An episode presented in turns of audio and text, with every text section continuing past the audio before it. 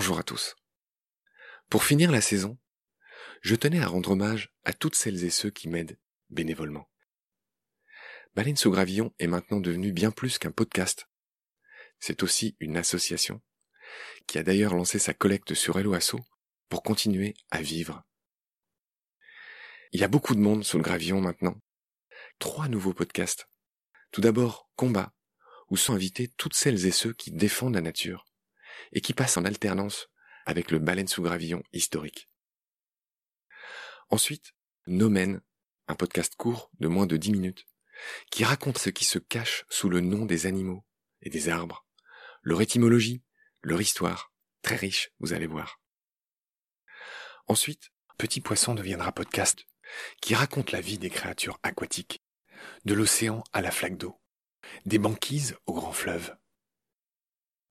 Je remercie toute l'équipe, tous les invités, tous les photographes de notre galerie, et bien sûr vous aussi, chers amis auditoris, pour votre fidélité.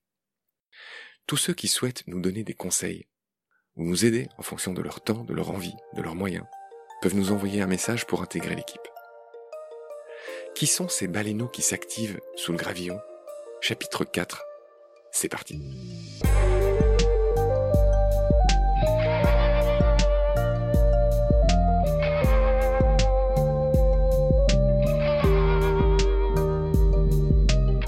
Salut, moi c'est Eloane, j'ai 23 ans, je suis breton. Donc mon histoire avec Baleine sous Gravillon, elle est aussi récente que riche.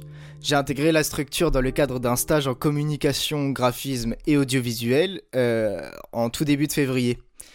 Ça me paraît déjà loin vu comment les semaines ont été riches et intenses. Donc moi j'ai pas connu BSG, donc euh, le podcast via les canaux classiques. En fait, en décembre à peu près vers là, j'étais un petit peu en pleine remise en question par rapport à mes études. Donc je me suis mis en tête de m'intéresser un petit peu à d'autres domaines, notamment le domaine du journalisme et le domaine du journalisme naturaliste. Donc je fais mes recherches et euh, je tombe à, un moment donné sur un nom. Marc Mortelmans, donc euh, le créateur du podcast, j'imagine que vous connaissez. Plus je fais mes recherches, plus je me rends compte que on a un parcours qui est super similaire. Je le trouve sur LinkedIn et euh, là, le jour même, il avait fait un post comme quoi il cherchait des stagiaires. Donc j'écris un mail en disant que c'était étonnant pour moi d'avoir un alignement de planètes comme ça. Dans ce mail, j'écris que moi aussi je suis passionné par la rédaction d'analyse et leur adaptation sur des supports audiovisuels. J'écris que moi aussi j'ai vécu en Amérique latine. J'écris que, euh, que moi aussi je suis passionné de plongée et que pendant un moment je voulais devenir instructeur pour pouvoir voyager à travers le monde. C'était mon projet de vie. Et j'écris au final que moi aussi je veux dédier ma vie professionnelle au monde du vivant. Et me voilà, euh, je suis responsable du pôle audiovisuel et un peu graphisme de Baleine sous Gravillon. Donc euh, c'est super cool parce que j'ai pas mal de liberté de création. Euh, je propose pas mal d'idées et elles sont souvent entendues et puis développées. Par exemple, là j'ai fait mon bébé en soi, c'est le format court de Baleine sous Gravillon. C'est des petites vidéos d'une minute trente faites pour les réseaux c'est par exemple trois anecdotes sur le calamar géant. Donc euh, j'écris et je réalise ces vidéos, même si euh, écrire c'est relatif parce qu'en soi toutes les informations je les prends déjà des podcasts. Même si je les réoriente, je les vérifie et euh, je les réécris en soi. Mais ouais c'est une super fierté d'avoir l'impression d'avoir un impact et d'avoir l'impression de contribuer à une entité aussi saine que Baleine sous Gravillon. Donc moi, mon animal totem, c'est le mérou. Alors il faut savoir que je voulais très férocement le cormoran, parce que je suis breton, et que sécher au soleil entouré des siens, c'est quand même une belle définition du bonheur. Mais le cormoran était déjà pris par Dorian, un autre breton. Donc du coup, Marc m'a proposé le mérou, donc qui en soi n'est pas si éloigné de moi non plus. Hein. Euh, j'ai passé toute mon enfance, toute ma vie dans l'eau. Lui et moi, on apprend tranquillement à se connaître, même si euh, c'est pas un mariage issu d'un amour fou. C'est un peu un mariage arrangé qui termine bien, quoi. Le Mérou et moi. Et donc j'apprends un peu à le connaître. Par exemple, c'est un animal à la reproduction singulière. Parmi les 150 espèces de mérous à travers le monde, dont 8 en Méditerranée, tous sont hermaphrodites protogynes. Ils naissent femelles et entre 10 et 12 ans, ils deviennent progressivement mâles. Une fois par an, ils se donnent rendez-vous pour perpétuer l'espèce, autour de la pleine lune juste après le solstice d'été. Alors, parfois des milliers de mérous se reproduisent en groupe en même temps. Les femelles expulsent les œufs et les mâles les fécondent. C'est un animal particulièrement sensible à la chasse sous-marine. Tout d'abord parce que c'est une espèce territoriale. Ça signifie qu'il ne bouge pas beaucoup et qu'il reste placide. C'est donc une cible de choix pour les chasseurs désirant ramener des trophées pouvant parfois atteindre les 400 kg, dans le cas du mérou géant Epinephilus lanceolatus. Ensuite, il est particulièrement sensible à la chasse parce que tuer les plus gros individus, c'est tuer tous les mâles, dû à son hermaphrodisme. La reproduction de l'espèce est donc très facilement fragilisée.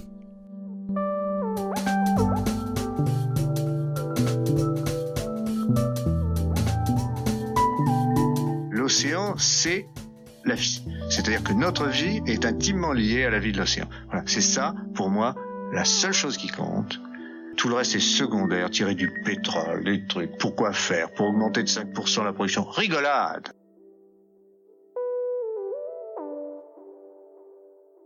Salut, je m'appelle Héloïse et je suis originaire du sud-est de la France, plus exactement de Provence.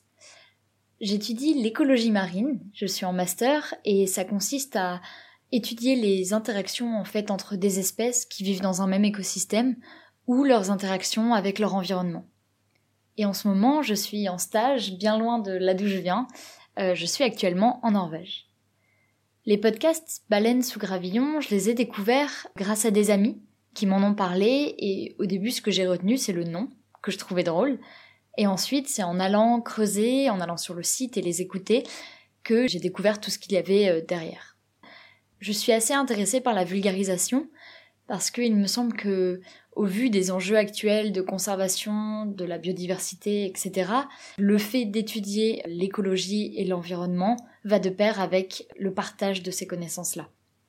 D'ailleurs, mon intérêt pour la vulgarisation vient peut-être de la lecture d'un livre qui m'a beaucoup marqué, c'est un livre euh, que je recommande vivement à toute personne qui s'intéresse un peu à l'écologie. Et en fait, euh, ce livre permet de comprendre de manière extrêmement simple les interactions, l'impact que peuvent avoir des espèces sur d'autres espèces.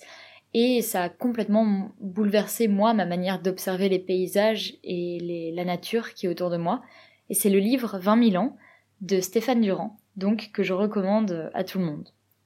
En ce moment, il y a deux séries de baleines sous gravillon que j'écoute beaucoup.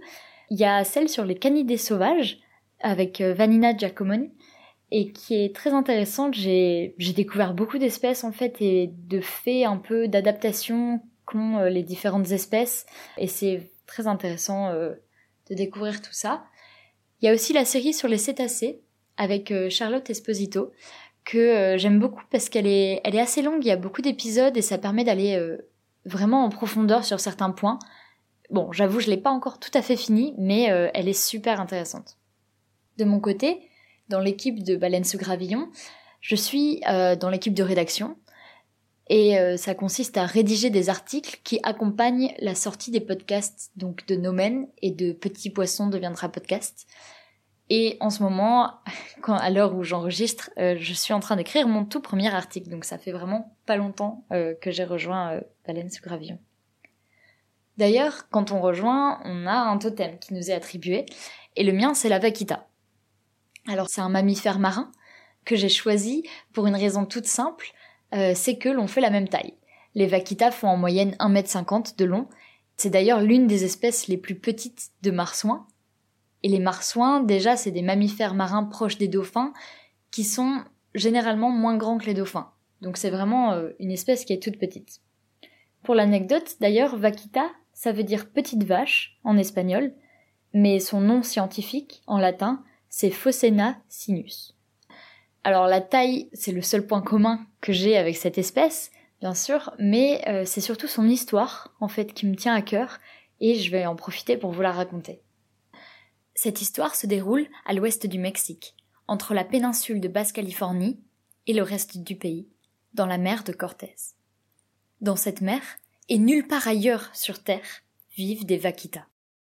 The vaquita is a small, critically endangered porpoise that wasn't discovered until the 1950s. Vaquitas have the smallest range of any marine mammal. They only live in the northern part of the Gulf of California in relatively shallow water. This area is rich in fish and shrimp, making fishing a major source of income for the people near this area. Ce petit mammifère marin est gris. Il ressemble à un dauphin, mais avec la tête beaucoup plus arrondie, sans rostre, et le corps plus trapu. Surtout, les vaquitas ont les yeux cerclés de noir et ressemblent un peu à des pandas. Individuals are detectable using acoustics because they produce a nearly continuous series of echolocation clicks. Dans ces eaux chaudes et turquoises vivent de nombreuses autres espèces. Le totoaba, qui est un grand poisson argenté, des baleines à bosse, des cachalots, mais aussi des raies et de nombreuses tortues. Depuis de nombreuses années, le totoaba est la cible d'une pêche, aujourd'hui devenue illégale. En effet, le commerce de sa vessie natatoire, l'un de ses organes, fait fureur en Asie, et cela rapporte même plus que de vendre de la cocaïne. Alors des pêcheurs, puis des braconniers depuis que c'est devenu illégal, capturent ce poisson.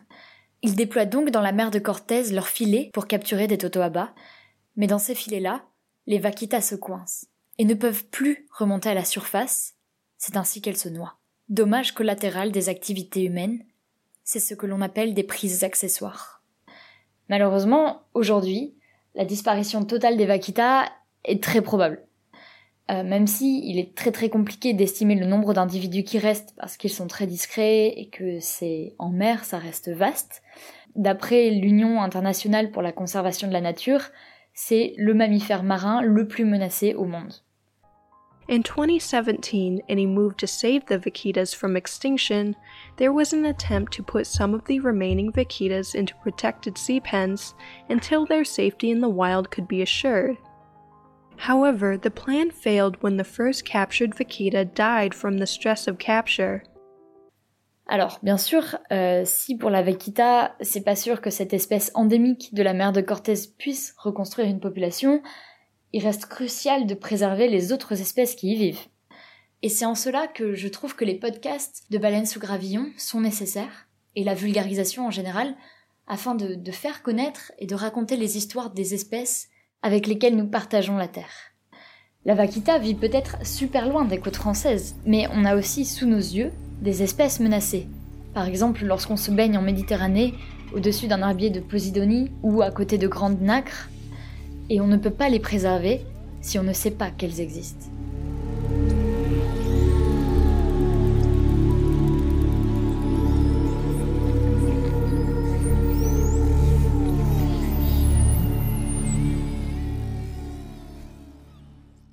M'appelle Corentin Fouché, alias Varan.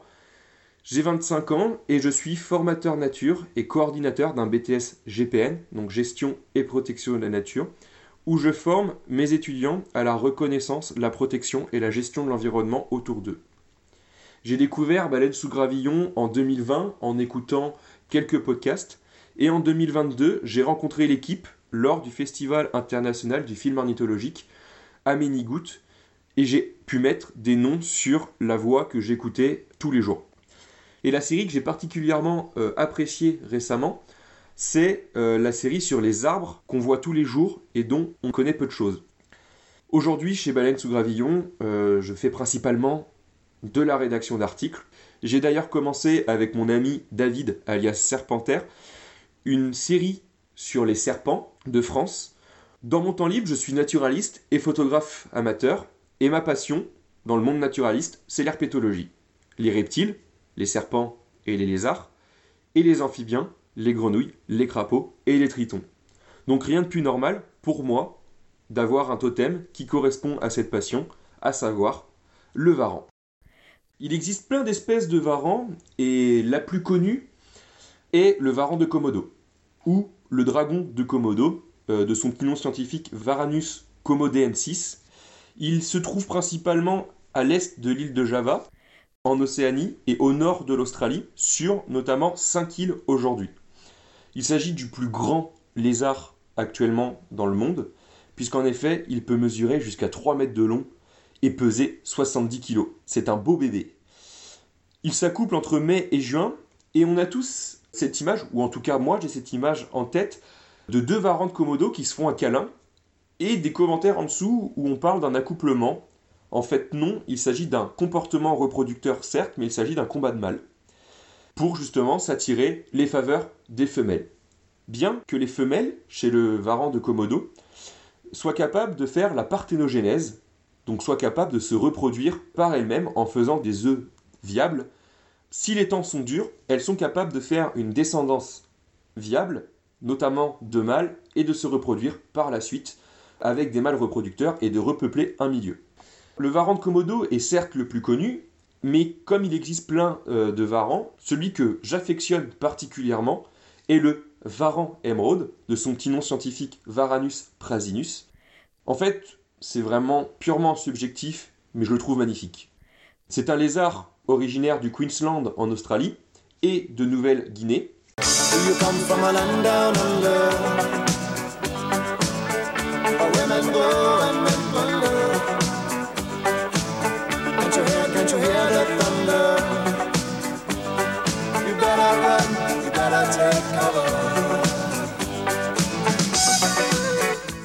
Et ce qui me plaît chez lui particulièrement, c'est qu'il possède des couleurs peu communes chez les autres varans, à savoir un vert émeraude allant jusqu'au turquoise, et il possède une queue préhensile qui fait de lui un lézard arboricole des forêts humides. Donc un lézard très agile en hauteur. Malheureusement, ces animaux sont, comme la plupart des espèces aujourd'hui, sujets à la dégradation de l'habitat et on observe aujourd'hui un déclin de ces espèces il ne resterait pour les varans de Komodo un peu moins de 5000 individus, et ça, c'est des chiffres de 2000. Les varans, je les trouve fascinants, et c'est pour ça que j'ai choisi ce totem. Il y en a des terrestres, des arboricoles, des gros, des petits, des marrons, des verts. Et peut-être que par la suite, pour Baleine sous Gravillon, j'écrirai une série d'articles sur les varans du monde.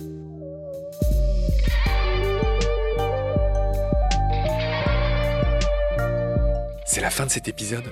Merci de l'avoir suivi. Pour continuer, nous avons besoin de votre soutien.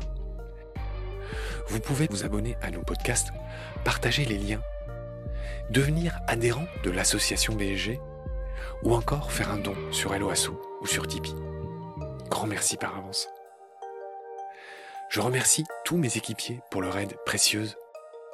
Je vous retrouve bientôt pour de nouveaux épisodes. Et d'ici là, prenez soin de vous et de ce qu'il y a autour de vous. Merci. À bientôt.